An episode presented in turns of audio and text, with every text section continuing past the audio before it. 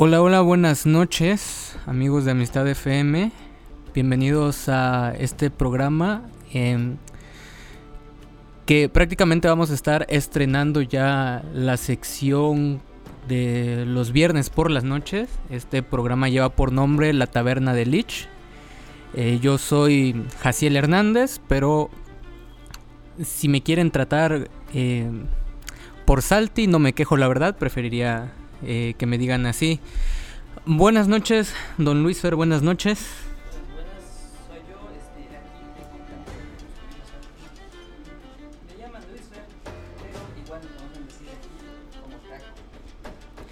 Eh, cuéntenos, don, don Taco, de qué vamos a estar hablando esta noche a todos nuestros radioescuchas en Amistad FM 91.7 o en la página de streaming amistadfm917.com.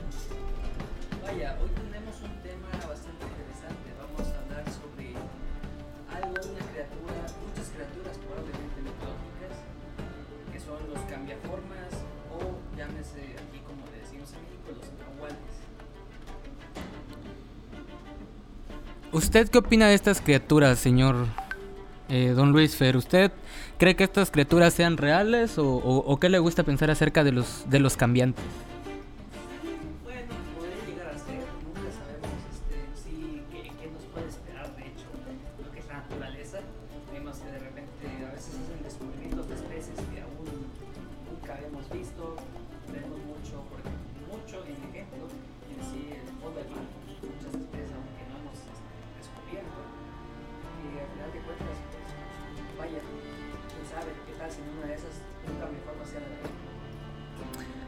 ¿Tú, crees que, que haya cambiaformas en, en el fondo del mar? Bueno, tenemos, por ejemplo, los pulmos que cambian de colores. Técnicamente están cambiando su color. Mm, vaya. Vaya respuesta tan interesante. Bueno, entonces vamos a vamos a ir comenzando y pues les vamos a hicimos como una una investigación sobre todos los seres cambiantes, cambiaformas, eh, brujos, entre algunas otras eh, dioses también, eh, que se cuentan a través de toda la mitología, las leyendas y el folclore de, de distintas civilizaciones a lo largo de la historia, ¿no? Entonces, eh, un cambiaformas, vamos vamos a ir comenzando con el tema, ¿no? Vamos a explicar primero de entrada qué es, ¿no? Eh, un cambiaformas también se le llama mime- mimetiza o mi- mimetistas, don Luis Fer. ¿Sí? O transmutados. También, ok. Eh, usualmente suelen ser humanos eh, que pueden cambiar su forma. casi siempre es hacia animales, a, seres animales, ¿no? Y se, se cree o se piensa que tienen estos poderes por una. mm, como por un poder sobrehumano también puede, puede estar relacionado a intervención divina, ¿no? Relacionado eh, no necesariamente al, al- dios cristiano, ¿no? Sino a los distintos dioses que existen. Y eh, hechicería, en, en algunas civilizaciones eh, está relacionado como a intervención demoníaca o manipulación demoníaca, ¿no? O, o seres que heredan estas habilidades, o, o humanos que heredan la capacidad de cambiar de forma. Eh, ¿Usted qué dice? ¿Qué opina, don Taco, acerca de todo esto?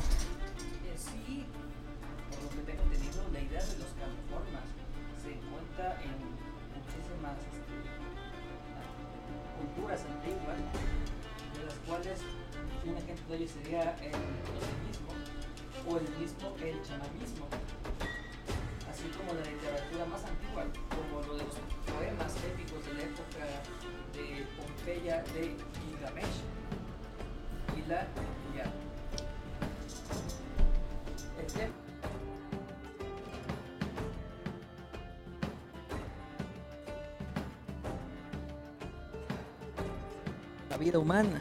De hecho, este, pues, la propia historia humana a veces hasta lo retrata. ¿Qué, eh, ¿En qué momento se retratan de la historia o, o algún ejemplo que nos comentaste? Sí, eh, en, vaya, en varias pinturas se ha llegado a retratar, por ejemplo, a personas humanas, las cuales tal cual. Se retratan con piezas este, de otros animales, por ejemplo, que algún humano con apariencia o partes de un cerdo, de una vaca, de un perro. Se ha hecho esto mucho a lo largo de toda la historia humana, en sí en las pinturas. Ok, bueno. Se denomina, o bueno, entendemos que se denomina como terimorfismo o teriantopía a cualquier formación de un ser humano en otro animal, ¿no? Ya sea de manera, manera completa o, parcial, eh, incluso en transformaciones inversas. Eh, ¿Conoces algo acerca de, de investigaciones de, de, esto, de este tema? Sé que el etnologista Ivar Lisner teorizó acerca de las pinturas rupestres en las que aparecen estos seres con características animales, así como lo había mencionado. E, e, igual humanas eran representaciones físicas de seres míticos. En ese entonces podríamos hablar de muchos seres que existían en su momento en lo mismo de la cultura eran los seres mitológicos en sí. También una forma de representar a los chamanes en el proceso de adquirir las cualidades de bestias.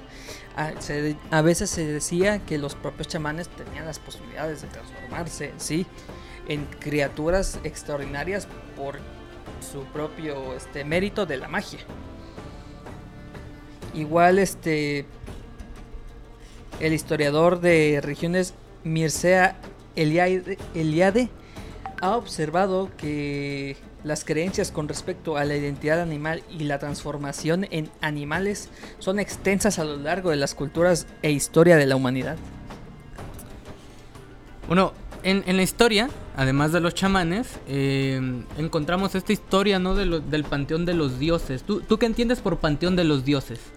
Pues por panteón de los dioses hasta me podría imaginar donde residen todo lo que son los dioses de la mitología de alguna cultura.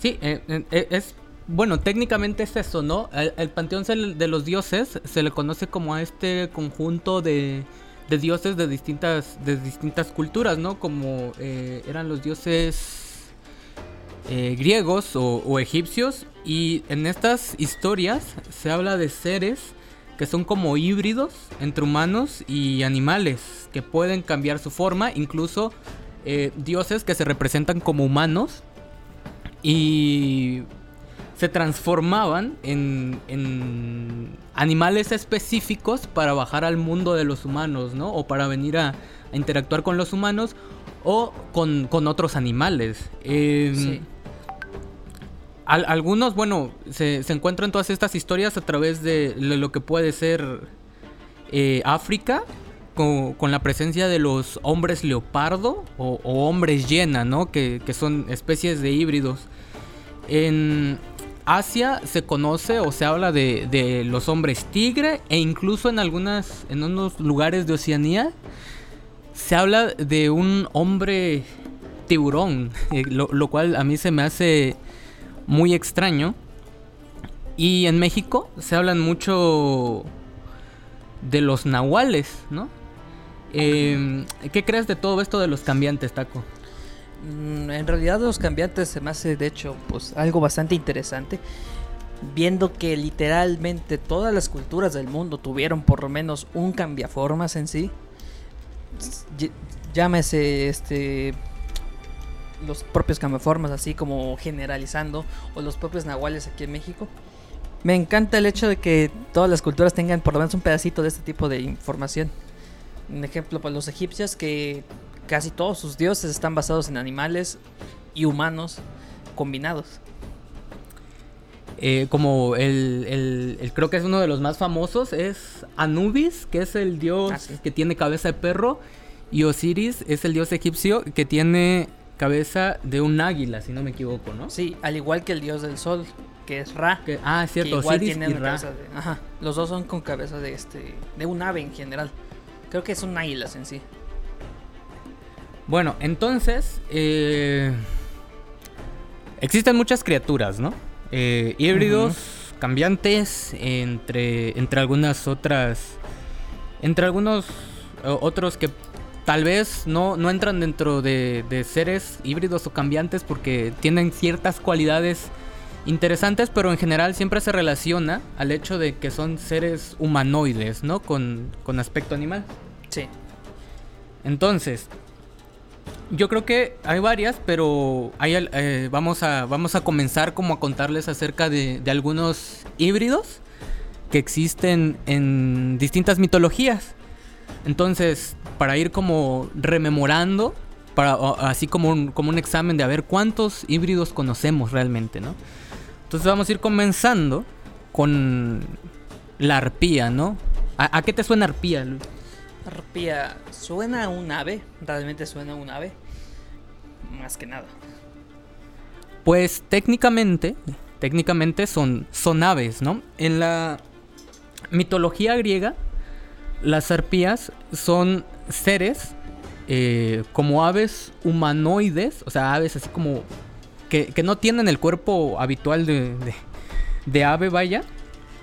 Es más entre una mezcla de, de cuerpo humano con plumas o algo así, pero tienen la particularidad de que solo tienen la cabeza o de la cabeza de una mujer o en dado caso eh, también eh, pechos femeninos, ¿no?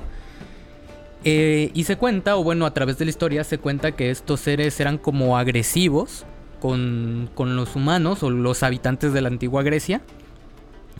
Y solían robarse la, la comida de las personas o incluso eh, a, personas, ¿no?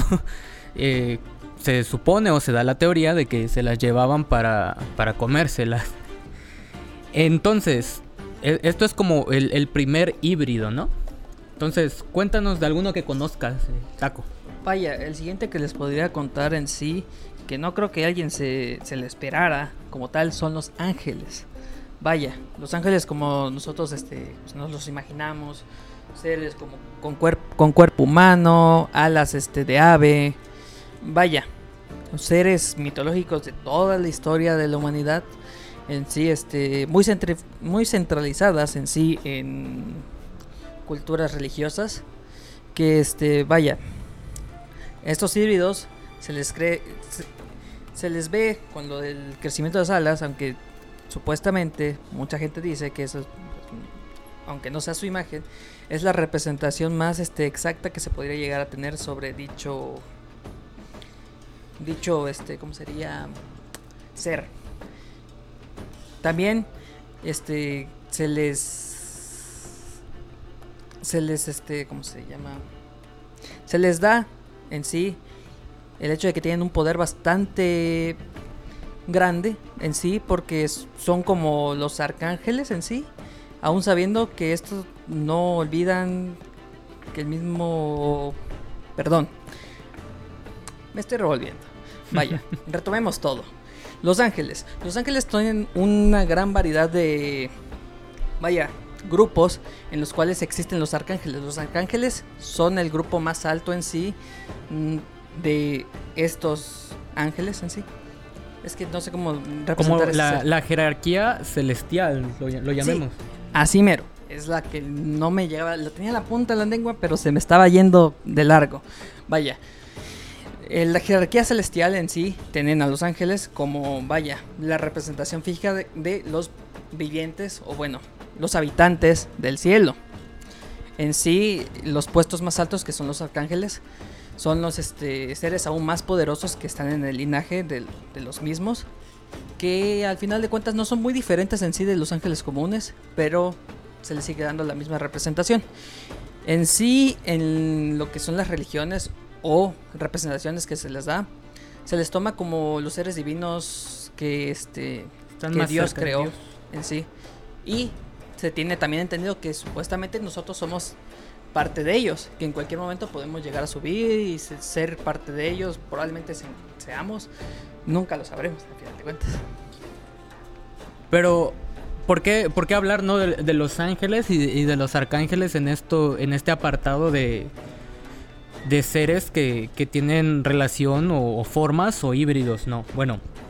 Empezando con el hecho de que los ángeles tienen alas, que se representan como alas similares a las de un ave, ¿no? Sí.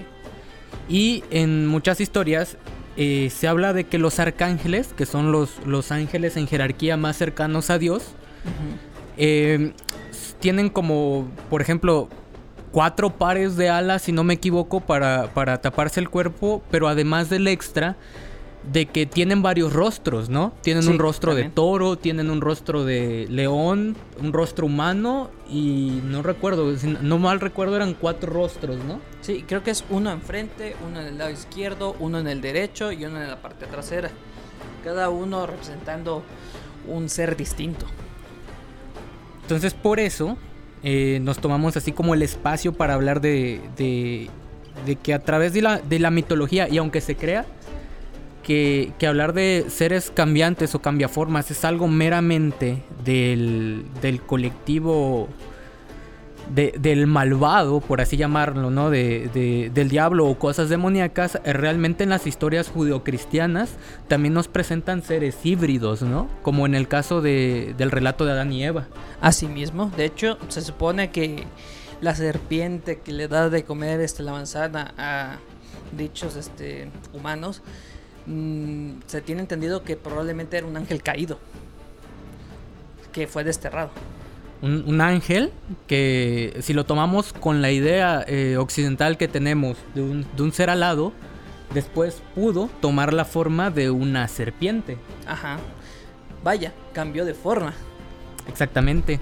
Entonces, eh, al parecer esto no es algo como exclusivo eh, o, o con relación directamente hacia todo eh, como las artes obscuras, ¿no? Eh, bueno, algunos de los otros, eh, ya, ya cambiando, ¿no? Y agregando más información acerca de los, de los seres híbridos, eh, son muchos, muchos de estos seres se generan a través de la mitología, ¿no? Como el dios de la India, que era una especie de elefante Sí, con muchos brazos. ¿no? tienen, creo que tiene cuatro brazos, sus patas y su este, enorme trompa. De elefante. O sea, de elefante. Era, es muy venerado realmente. Muy venerado. En, bueno, en algunos otros seres encontramos eh, a los centauros. Eh, Estos, estos seres eh, siempre se han visto como, no sé si te acuerdas de Narnia, la primera Ah, sí, película sí, de sí, Narnia. La primera película de Narnia, ahí se ven muchos de esos. Entonces, en la, en la pelea final se ven como el... Este... ¿Cómo, cómo se llamaba el rey? No recuerdo, la verdad, tiene muchos años que vi la película de Narnia. Eh, bueno, pero recuerdo que era un león, ¿no? Sí. Entonces, en, en, esta- en estas historias como de fantasía medieval, siempre se entienden a encontrar seres como eh, los centauros, que son caballos, pero en lugar de cabeza, a partir de la cabeza, por si, por si no los conocen igual, eh, es el torso de un humano. Sí, de hecho, esa es la parte del torso de un humano. Tenemos también a los minotauros, que son eh, una especie de toro humanoide, así gigante, en los que se tienen muchas leyendas en la antigua Grecia, si no me equivoco, ¿no? Sí, de hecho este, son seres de aproximadamente 3 a 4 metros. Son grandes, grandecitos. ¿eh? Y hablando de, Grecia, uno de los seres más conocidos que, existen, porque es uno de los que ha estado más, más dentro de la cultura pop, es, son las gorgonas o las medusas. ¿Qué nos cuentas acerca de las gorgonas, Luis Fer?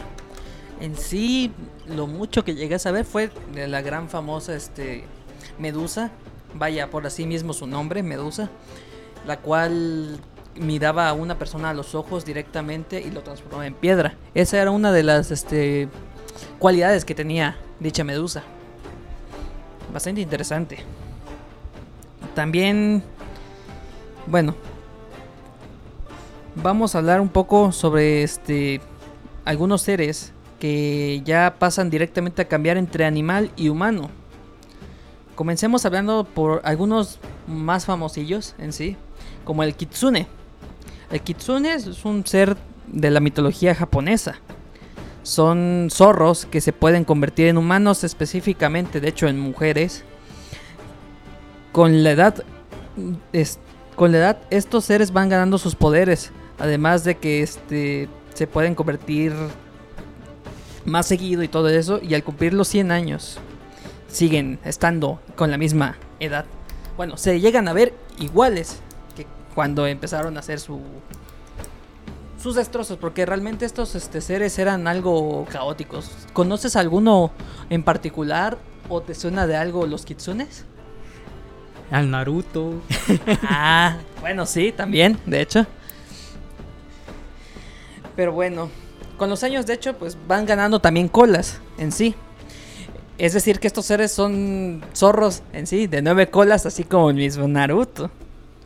Los más poderosos, obviamente, de su especie son ellos de todos los que este formas que hay en esa cultura japonesa. Es, es, como em, en la cultura japonesa también existen estos seres eh, que viven en los ríos o en los pantanos que se llaman los capas, ¿no? Sí, los capas. Que son como una especie de híbrido entre tortuga y humano que habitan en los ríos de Japón eh, y que se lleva a los niños. O sea, eh, las historias de, las leyendas japonesas cuentan de que se aparecían en los ríos y se llevaban a los niños y a las mujeres, si no, si no me equivoco, ¿no? Eh, bueno, pasando a, otra parte del globo, en Rusia existen unos seres que se llaman Leshis. Tenían otro nombre, pero no me acuerdo cuál era. Pero esto es como totalmente, ¿no? Si hablamos primero de, seres híbridos y que se transforman, estos son como guardianes del bosque. O sea. Uh, ya. Pero, pero tiene una particular, particularidad que se me hizo interesante. Eh, por la cual quería. Quería comentar este, a estos personajes, ¿no? Ellos son una mezcla entre humanos, plantas y animales. Oh, ya. No, no sé si puedes como generar una, una imagen mental, ¿no? De hecho, hasta, hasta se comenta que suelen tener barbas, así como de, como de hierba. Sí, de hecho dando a entender de la antigüedad que tienen. Y estos seres e, es, como, como que tienen una ambivalencia, ¿no? Al, eh, al cuidar en los bosques, si tú te perdías en algún bosque de Rusia, eh, en la actualidad o, en el pasado, no, no sabría decirles la verdad estos seres te ayudaban a poder salir del bosque, pero también les gustaba hacer travesuras. Una, eh, y, sus preferidas eran como, eran como dos interesantes, ¿no? Si tú entrabas al bosque, también ellos podían perderte dentro del bosque. De hecho. Y también si te llegaban a capturar estos seres o si te, si, si te llegaban a aparecer dentro del bosque este ser enorme de, de árboles, animales y humano, te, te podía llegar a matar. Pero lo, interesante es que se cuenta que te mataban a cosquillas. Debe ser una muerte bastante chistosa, realmente.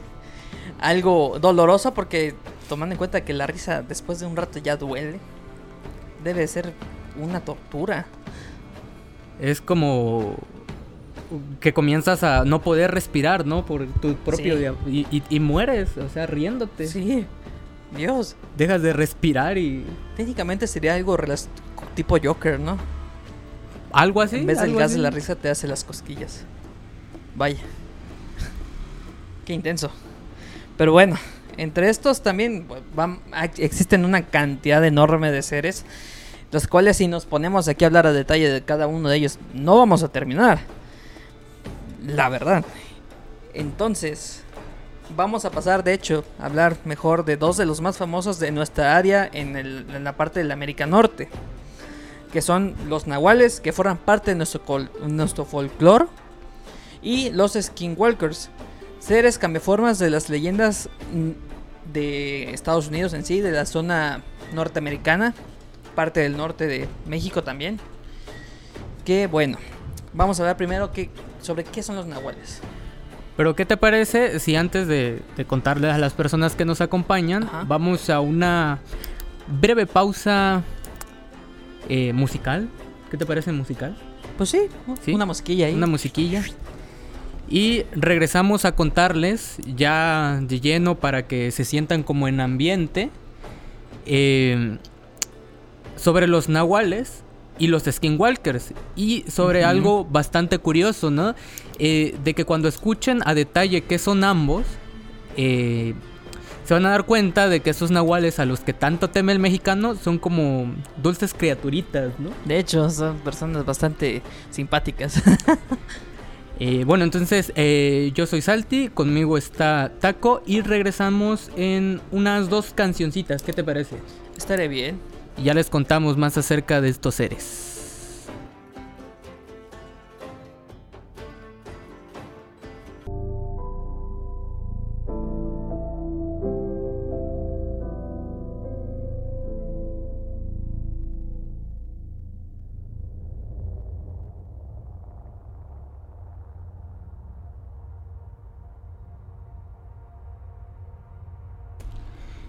Y ya estamos de, de regreso con un ambiente un poco diferente porque ahorita vamos a entrar en en temas ya un poco más más locales, más más que todos conocemos a un- uno de estos seres, ¿no? Entre los nahuales y skinwalkers. Yo creo que todo mexicano, o al menos la mayoría, debe saber o tener una idea más o menos de, de que es un nahual. En, el mensajero nos preguntaban. ¿Ustedes creen que los hombres lobos existen? Entonces vamos a, a contarles más o menos qué, qué es lo que creemos. Eh, ahorita Taco nos va a contar a fondo sobre, sobre los nahuales, así que los dejo con él. Pues buenas, bueno, continuando con, vaya, lo que estaba diciendo, ¿qué son los nahuales? Hago aquí una cita textual de que, de acuerdo con la cosmogonía prehispánica, al nacer una persona también nace con un animal, el cual se convierte en su protector y guía. Eso tiene un sentido en cierto modo, es como cuando, por ejemplo, a un niño se le da un perro en su niñez, vaya, y que prácticamente es su guía de toda la vida, es su mejor amigo y todo lo demás. Vaya, el animal lleva por nombre Tonalí o Toná, que es un espíritu animal de que todo individuo en sí obtiene. Ambos comparten entidad anímica, espíritu, espiritual, vaya, y destino. Por tal motivo, cuando la persona muere, su toná también fallece. Que es un vínculo bastante interesante en cierto modo porque, vaya, técnicamente son la misma persona que se les asigna, o sea, técnicamente son la misma persona que tiene dos conciencias distintas porque al final de cuentas son un animal y un humano. Pero bueno, también existen personas que por la fuerte conexión que tienen con su espíritu animal, poseen la gran habilidad de transformarse en este, incluso en cualquier otro animal o algún elemento atmosférico. Quiere decir que probablemente dicha persona que tiene la conexión tan abundante con este nahual, bueno, nahual animal, perdón, ya que ellos se les identifica en sí, en sí a las personas que llegan a tener esta conexión, se les identifica ya como nahuales por lo mismo.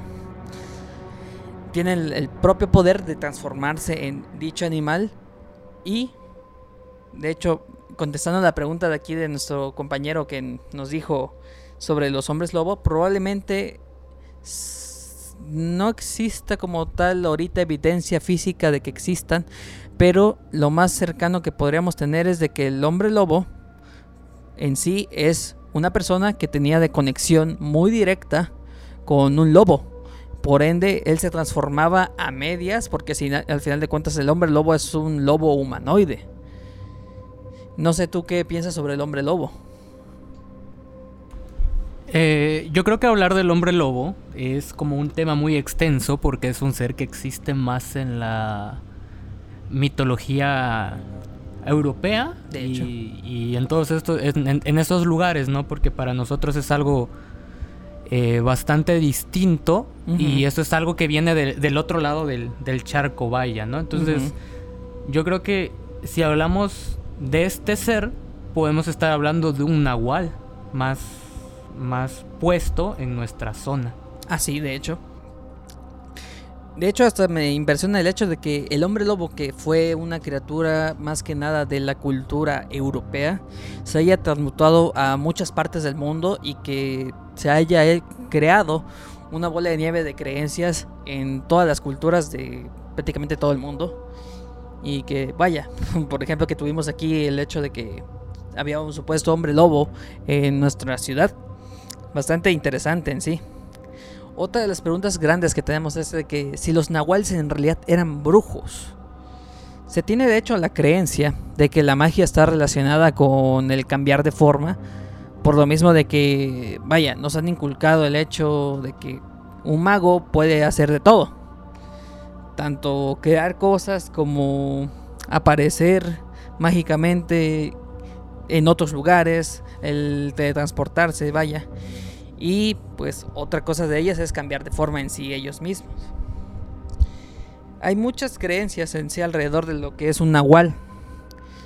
Por ejemplo, mucha gente pensaba que se transformaban en animales para luego echarte ahí el mal, hacerte un embrujamiento, como también se le podría decir, ya que estos se alimentan del alma de las personas. Que esa es una creencia bastante interesante, es muy muy maléfico en cierto modo porque vaya, te va a quitar tu alma, se va se la va a comer prácticamente. Bastante visceral de cierto modo.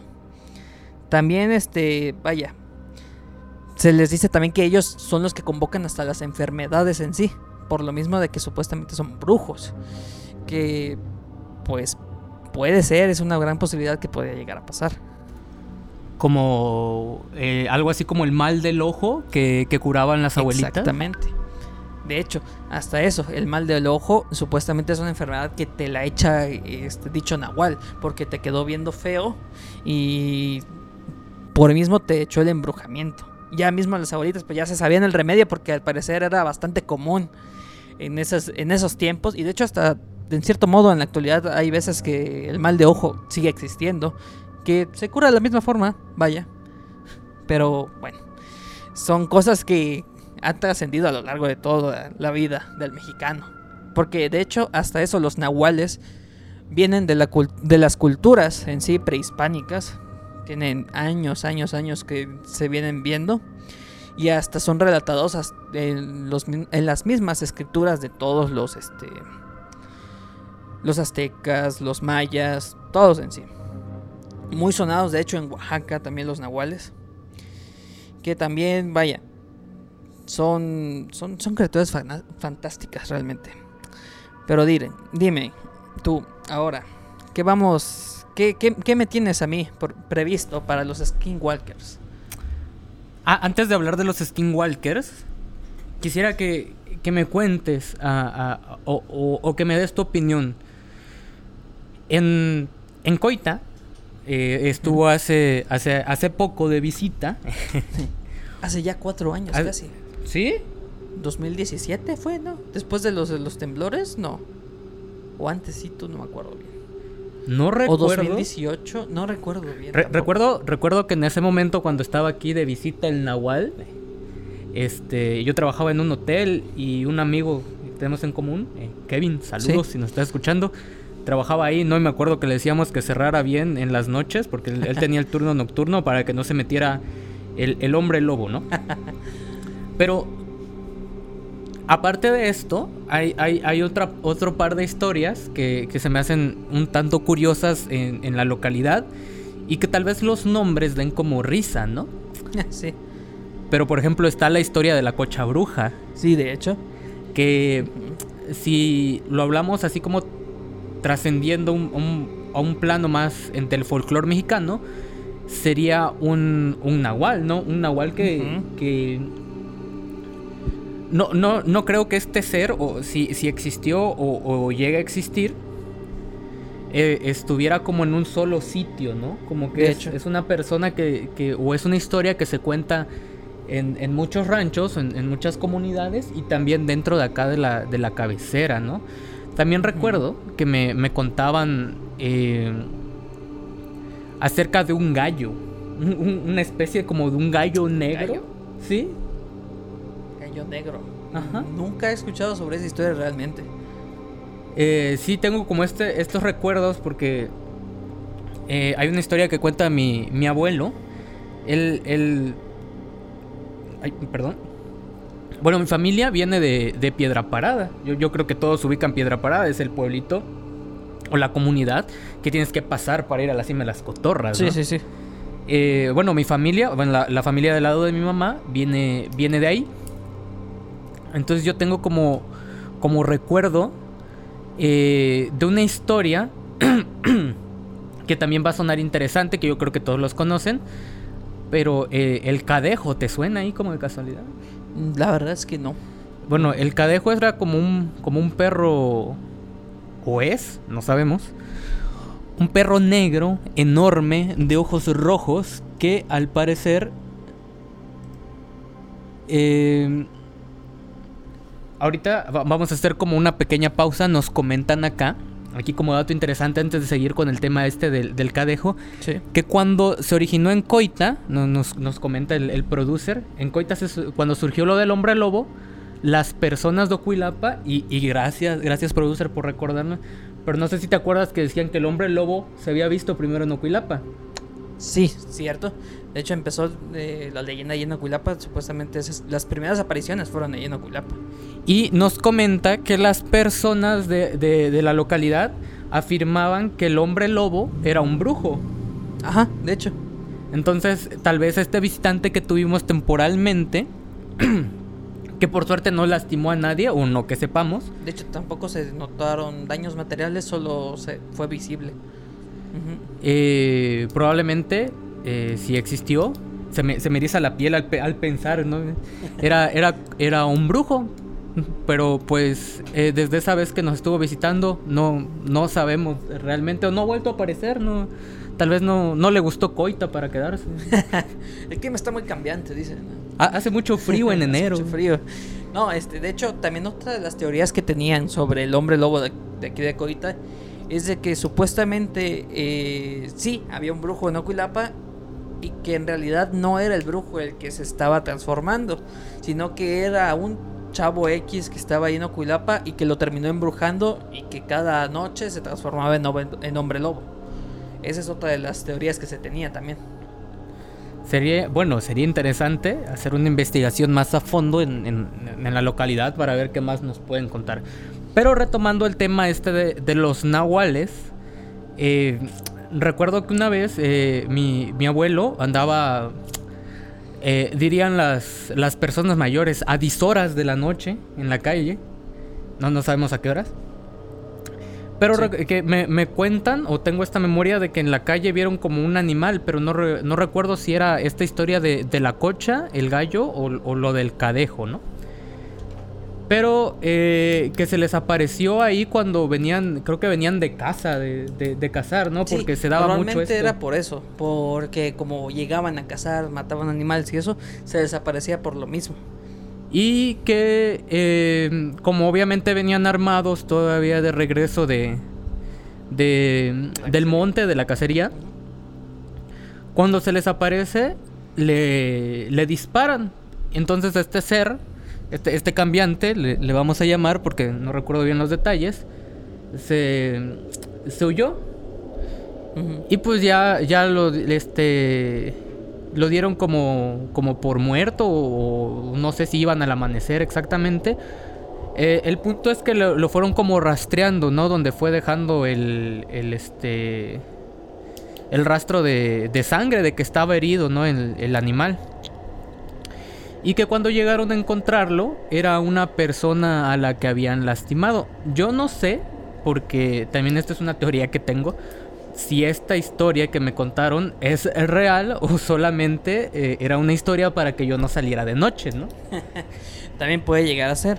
De hecho, se tiene entendido que todos los cambiaformas, que son así como los nahuales, que se transforman en animales, si llegan a morir o si llegan a ser disparados e impactados con cualquier cosa y mueren, cuando encuentran el cuerpo siempre va a ser el cuerpo de un humano. Así que puede llegar a ser real, puede llegar a ser un mito.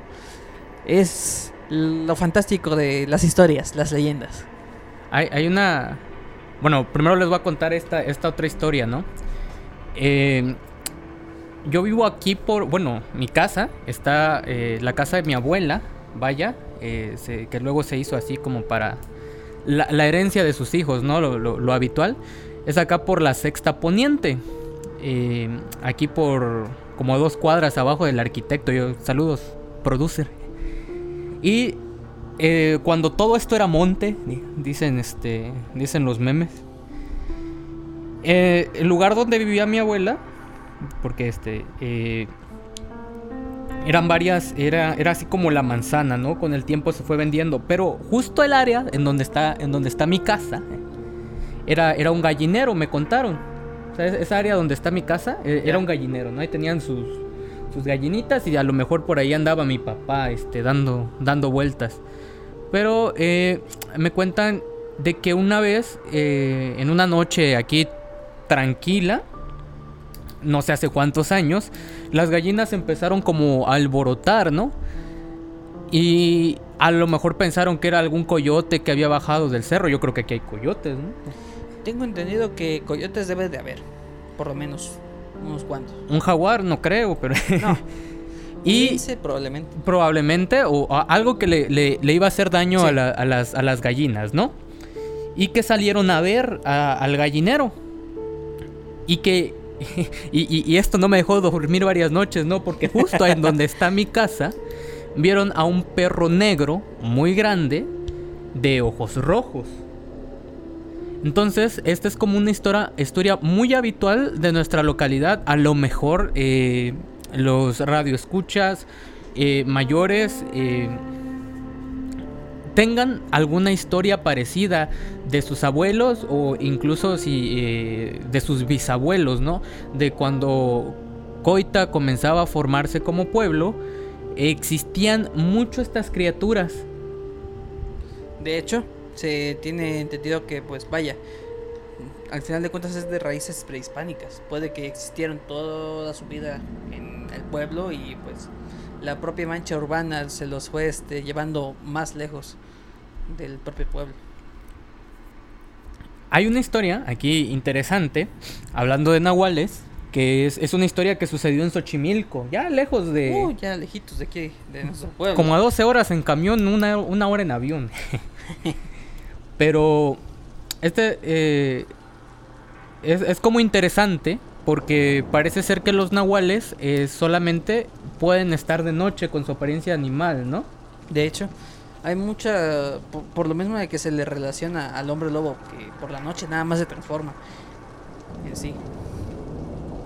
Son como, como seres nocturnos. Esta historia cuenta de que en estas, en estas áreas de, de Xochimilco, del centro del país, todas las noches, entre las casitas de un poblado, eh, un gato salía a molestar en, en los techos. Ya, ya, yo creo que, que a todos alguna vez hemos escuchado cómo molestan a, a veces los gatitos en las noches, ¿no? Cuando salen a los techos a, Ah, sí. a hacer sus reuniones felinas, ¿no? Ujú, así mismo. Entonces, em, este gato no los dejaba dormir. Eh, al parecer era el único gato que existía en esa localidad eh, porque le, le traían así como... como Ya odio, Ya, ya- ya le ya. traían odio, ¿no? Ya lo conocían, ya. Entonces- no, ese Un día los pobladores se pusieron de acuerdo y lo fueron a... Se, se armaron ya de valor y dijeron, lo vamos a atrapar a este gato ingrato porque no nos deja dormir y pues en la, en la, en la mañana hay que, hay que ir a chambear, ¿no? Entonces, agarran a este gato cuando, cuando lo escuchan, lo salen, lo salen a buscar, lo agarran y lo meten en un tambo. Entonces, eh, ya dejan, lo dejan ahí encerrado, yo creo que para a lo mejor llevarlo a otro lado eh, en la mañana, pues, porque obviamente tenían que descansar en la noche. Pero dicen que, que ya cuando iba dando el amanecer, empezaron a escuchar que una voz salía del tambo. Vaya, qué sorpresa. Es, es- es como extraño, ¿no? Y les decía no que lo dejaran salir, que porque ya iba a amanecer. Y, y los poblados, lo- los pobladores, perdón, así como todos sacados de onda, fueron a destapar el tambo y descubrieron que había una mujer. O sea, en donde habían metido el gato había una mujer. Es, es- son, son historias que existen alrededor de, de todo el país, pero lo interesante es que al parecer los nahuales, si les llega la mañana en su forma animal, mueren. De hecho, Se tiene que entendido que pues al final de cuentas su fuerza lo tienen fuera de los rayos del sol. Mm.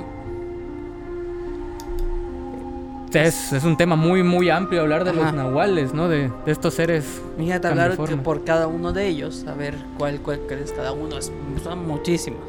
No acabaríamos y probablemente sería demasiado. Pero los nahuales tienen como cierta peculiaridad que solamente y usualmente andan haciendo travesuras a las otras personas. Sí, ¿Por se les mucho por eso. Porque eh, al, final, al final de cuentas terminan siendo como personas, ¿no? Que nada más andan como molestando a los vecinos o, o yo qué sé, ¿no? Eh, de- dejando este espíritu animal en, en- en la noche comiendo gallinas. ¿no? Pero en, dentro de, de nuestra zona, de, de Norteamérica, vaya, de México para arriba, existe otro cambiaformas muy famoso. ¿De, de- de cuál estoy hablando, señor Luis? Los skinwalkers. Los skinwalkers. Bueno, en este caso les, les voy a contar yo eh, acerca de los skinwalkers. Estos seres serían el equivalente a los nahuales, más o menos, pero de un área de Estados Unidos, usualmente en el área de Nuevo México, ¿no? En esos Sí, esos en la zona desértica, Nuevo vaya. México, Texas. En sí, esa zona árida de Estados Unidos, de hecho. Entonces, les voy a contar la historia. Aquí, eh, los skinwalkers aparecen en las eh, tradiciones de los nativos americanos, pero su origen específico viene de una leyenda que se llama Ye Naldoshi, creada por los indígenas navajos. Un Ye Naldoshi es una especie de bruja o brujo, hechicero, chamán, como lo quieran llamar, que utiliza sus poderes para adquirir la forma de un animal o de una persona. También son llamados Clisiati, que significa pura maldad, debido a que son capaces de matar a su propia familia con tal de adquirir las habilidades de los skinwalkers. ¿Qué opinas? ¿Se parecen a su contraparte nacional? De hecho, no, son un poquito más sangrientos al parecer. Ya que obtienen sus poderes de otras formas. La, la leyenda de los nahuales es como relacionada a tu espíritu animal. Y la leyenda de los skinwalkers es relacionado directamente al- a, la maldad, ¿no? A, a hacer daño. De hecho. Bueno, los poderes que tienen los skinwalkers pueden... Bueno, es, es extraño, pero pueden llegar a absorber la piel de, de una presa, ya sea animal o humana. Y en el caso de que tú llegues a ver un skinwalker, eh, cuentan las leyendas de que solo con hacer contacto visual es permitirle la entrada a tu cuerpo. Tienen, bueno, eh, los skinwalkers se caracterizan porque no les gusta la luz y sus ojos tienden a ser brillantes, eh, pero en su forma humana o, o humanoide, ¿no? Pero cuando están transformados completamente en su forma animal, tienden a tener unos ojos negros, pero muy, muy oscuros. eh, unos ojos negros que, que te penetran prácticamente el alma, ¿no? Otra característica que los define es que suelen estar desnudos y cubrirse con eh, pieles de un animal, siendo considerados por los navajo como una especie de máscara semejante a las que se colocan en los ritos eh, de las brujas. A pesar de sus creencias, para los indígenas está prohibido hablar de estas extrañas criaturas llamadas skinwalkers, porque todo, por todo que si es de noche, eh, se cree que estas criaturas pueden entrar a tu casa, ¿no? Eh, y, y hacerle daño a tu familia si hablas de ellos, en especial de noche. Eh, según las creencias, seguir a uno de estos seres es peligroso. A diferencia de como hablábamos de que a los nahuales se, le- se les da caza, seguir a un skinwalker es prácticamente ir a buscar eh, pe- perder tu vida, ¿no? Morir. Debido a que tienen el poder de manipular a quienes los persiguen para llevarlo hasta la vivienda de algún familiar, de algún amigo. Y, y dicen que la única forma de deshacerse de ellos es pronunciando el nombre del Skinwalker, el nombre real. Eh, la persona enfermará en tres días y pagará con su vida el, el mal que hizo transformado en bestia. ¿Qué opinas, Luis Fer, de los Skinwalkers? Vaya, los Skinwalkers en cierto modo dan un hasta de miedo en sí. El estar hablando así tan abiertamente hasta ya me están dando escalofríos.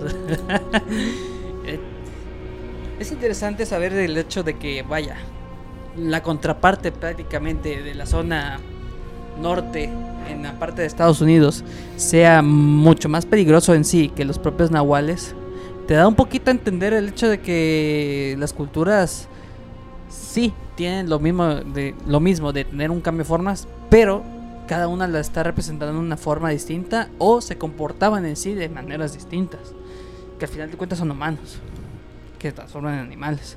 El propio instinto me imagino que era un poquito más intenso por el hecho de que obtenían sus poderes a base de asesinatos. Tal vez lleve ahí de, de la mano con eso. Eh, Pues por algo en las leyendas se les conoce como, o, entre comillas, como pura maldad, ¿no? O sea, porque eh, ellos ganan sus poderes a través de hacer daño, de hacer daño a las personas. Y sí, efectivamente, Luis Fer, no creo que deberíamos estar hablando de los skinwalkers, pero es un tema muy, muy interesante. Eh, porque se tiene la creencia de que si tú hablas de estos seres en voz alta, así como lo estamos haciendo nosotros, los atraes, los atraes a, a que te vengan a, vi- a visitar.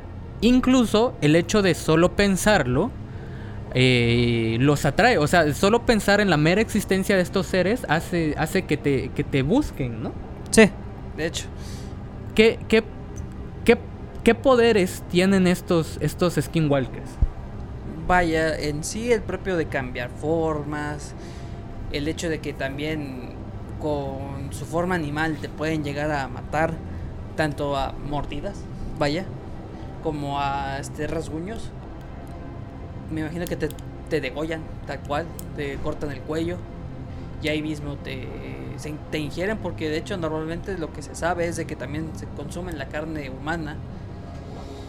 Pero bueno, ¿usted qué piensa sobre eso también? Hay, hay, en las leyendas que cuentan los navajos o en las historias relacionadas a los encuentros con estos, estos seres que tienen la capacidad, así como los nahuales, de enfermarte, de hacerte daño. E incluso entrando en algo un poco más grotesco, de alguna manera esos seres, eh, con todo aquello que han consumido, ya sea animales o humanos, los restos de estos, eh, de estos alimentos para ellos los incrustan dentro de tu cuerpo. O sea, pueden incrustar fragmentos de hueso dentro de ti. Bastante escalofriante, la verdad. Igual, hay datos curiosos a ver también sobre ellos. Como que si los llegas a ver en su forma humana, este, y sabes quién es, porque normalmente están relacionados en que viven en el mismo pueblito todos. Si sabes quién es, puedes llegar a su casa, llegas, tocas la puerta y, y en el lapso de tres días amanece muerto el propio Skinwalker. Es una creencia que también se tiene que es difícil el hecho de que lo puedes llegar a ver que se transforma en humano, pero es bueno, la única manera en cierto modo de deshacerse de ellos porque en sí son muy peligrosos de acercarse y- e intentar encararlo, así que bueno. ahí Y, y de hecho es, es más difícil aún porque em, se supone que si uno de estos seres te ve, eh, usualmente eh, estas, estas leyendas están dentro de las zonas de las reservas navajo en Estados Unidos. Entonces, si estos seres te ven a ti, tú te conviertes en su presa. Y el Skinwalker no se va a detener hasta que te pueda, eh, vaya, matar, comer o, o lo que Sí. se supone que hagan. Y te va a perseguir a, a donde quiera que tú te vayas, eh, moviendo, si te mudas y tal. eh, este ser te, te va a perseguir, ¿no? Además de que el hecho de que a los nahuales siempre se cuenta la historia de que les hacen daño con, con armas de fuego, con machetes, ¿no? Sí. Pero a los skinwalkers las armas no les hacen daño. Hay, hay una forma muy específica de cómo tú puedes combatir a uno. Es que las balas del arma que tú tienes que usar las tienes que bañar en cenizas Mm. antes de dispararle. Algo así como cuando hablamos de los hombres lobos, de que se, en la cultura se, se tiene la creencia de que los matas con balas de plata. Al skinwalker lo- los matas o les haces daño con balas cubiertas en cenizas. Interesante, en cierto modo. Es técnicamente la misma analogía de las balas co- con otra cosa. Pero, bueno. Es una forma más directa de matarlos. Es, es- es la, forma en la, en la que se puede hacer, hacer Daño, en. Skinwalker. Entre otras de las cualidades que tienen estos, estos Skinwalkers, estos amiguitos de, de los nativos indios, es que muchos de los encuentros que se han tenido, aparte de campamentos, los ven muchos conductores que van de regreso de las reservas, de visitar las reservas Navajo en Estados Unidos. Eh, por- ya dije varias veces eso, bueno, pero el punto es que están en Estados Unidos. Para, para igual no, no tengan tanto miedo de que se les pueda aparecer un skinwalker acá, ¿no? Sí, de hecho, técnicamente es seguro que estemos hablando de ello. Pues están a cientos de kilómetros, miles de kilómetros. A medio continente de distancia. más ¿Será o que nos oyen hasta allá? Eh, no creo que tengan el super oído de Superman. El, el punto es que estos, estos animales se les aparecen mucho a los conductores que están en esta zona.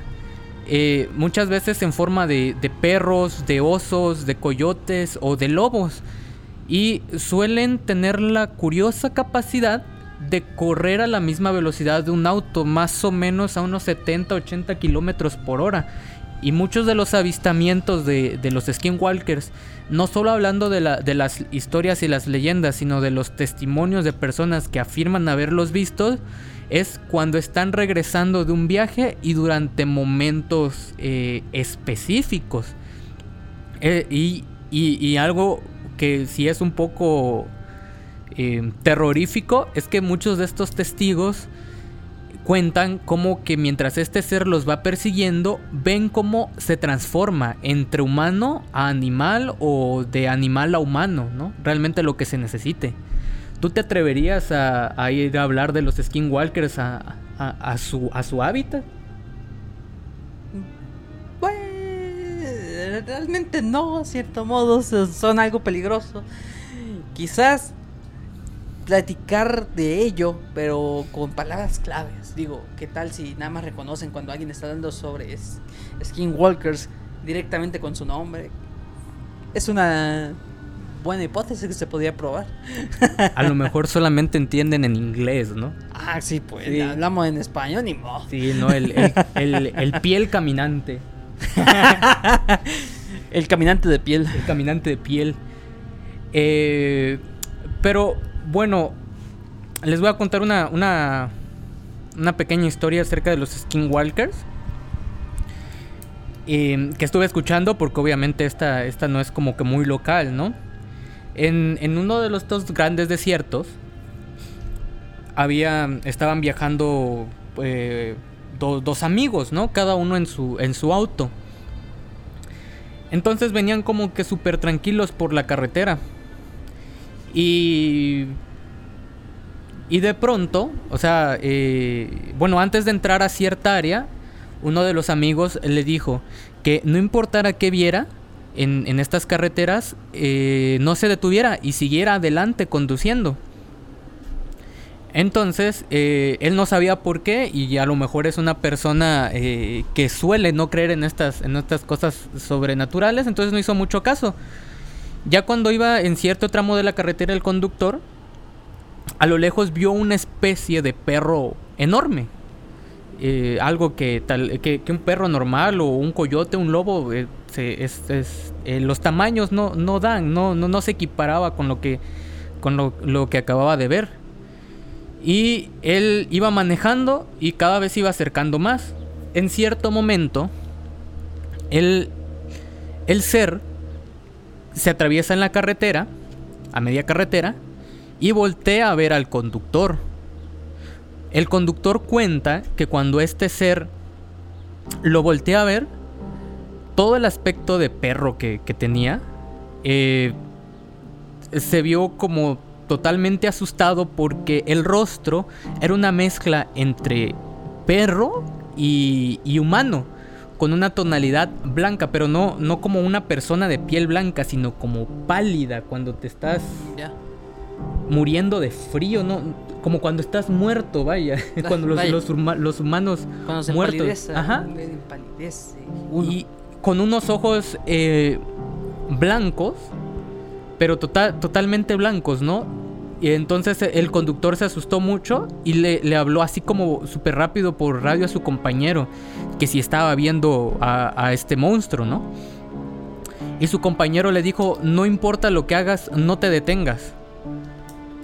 Y él entre el miedo y, y no saber qué hacer, no, no tuvo de otra más que hacer caso. Él siguió conduciendo.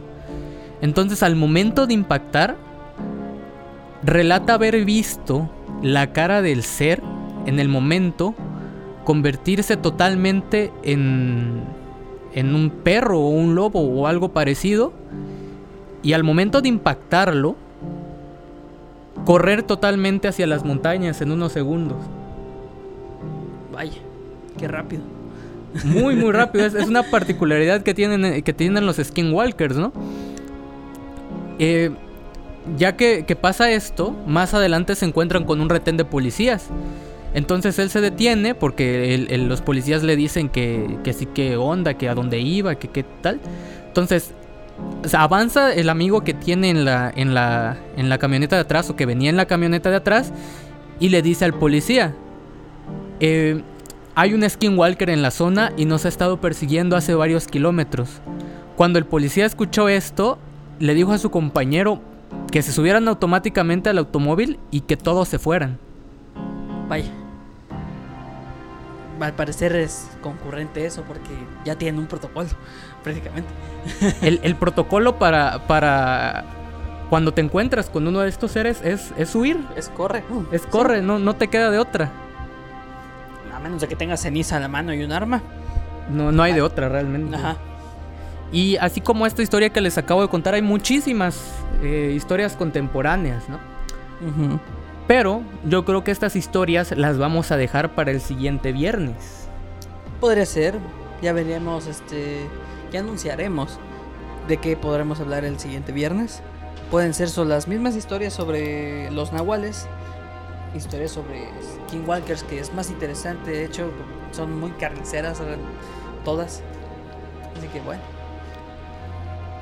Bueno, eh, queridos eh, compañeros de Cozocuautla, Radio Escuchas, a las personas que nos estén escuchando en el streaming de la, de la página.